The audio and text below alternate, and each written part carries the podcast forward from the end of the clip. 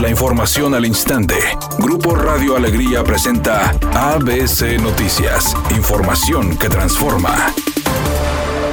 Nuevo León alcanzó este miércoles la cifra de 1.334 fallecimientos por COVID al registrar 45 fallecimientos, además de sumar 35.402 casos confirmados, según informó el secretario de Salud en el Estado, Manuel de la O. El funcionario indicó que en las últimas 24 horas se reportaron 456 nuevos contagios, luego de sumar en los últimos dos días 652 y 669 respectivamente.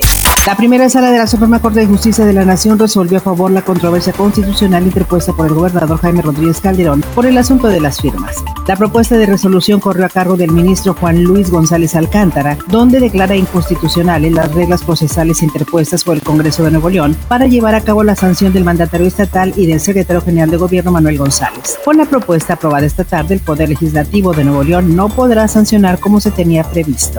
El secretario de Desarrollo Sustentable Manuel Vital presentó una denuncia en la Fiscalía General de la República en contra de la refinería de Cadreita de Pemex para que las autoridades evalúen la posibilidad de clausurarla, ya que una sanción económica no resolvería el problema de fondo y los ciudadanos seguirán padeciendo los estragos en la salud que provocan las emisiones contaminantes la Fiscalía General de la República incineró más de 3 toneladas de diversas drogas que fueron aseguradas en el estado de Sinaloa. La quema de estupefacientes se llevó a cabo en Culiacán y destaca una tonelada 370 kilos de marihuana, una tonelada de metanfetaminas, así como 155 kilos de clorhidrato de cocaína. Además, cantidades diversas de hachís, heroína, morfina, sulfato de aluminio y cerca de mil pastillas de fentanilo. El órgano interno de control de la Fiscalía General dio fe de la autenticidad y peso de los estupefacientes y de las sustancias químicas incineradas. Editorial ABC con Eduardo Garza. En menos de cuatro meses ya son 1.300 muertos de COVID-19 en Nuevo León,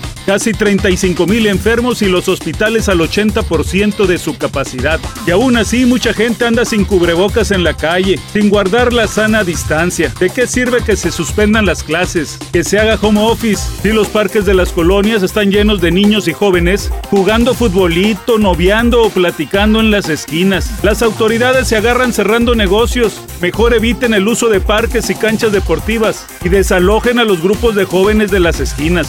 No son vacaciones, es una pandemia. Es mi opinión y nada más. Los Tigres partieron esta tarde rumbo a Tijuana, donde mañana enfrentarán a los Cholos en el partido de la jornada 3 del torneo Guardianes 2020. Para este duelo no fueron convocados tanto el uruguayo Nico El Diente López y el ecuatoriano Jordan Sierra. Además de que todo apunta para que Leo Fernández sea el jugador que acompañe a André Pierre Gignac en el ataque felino.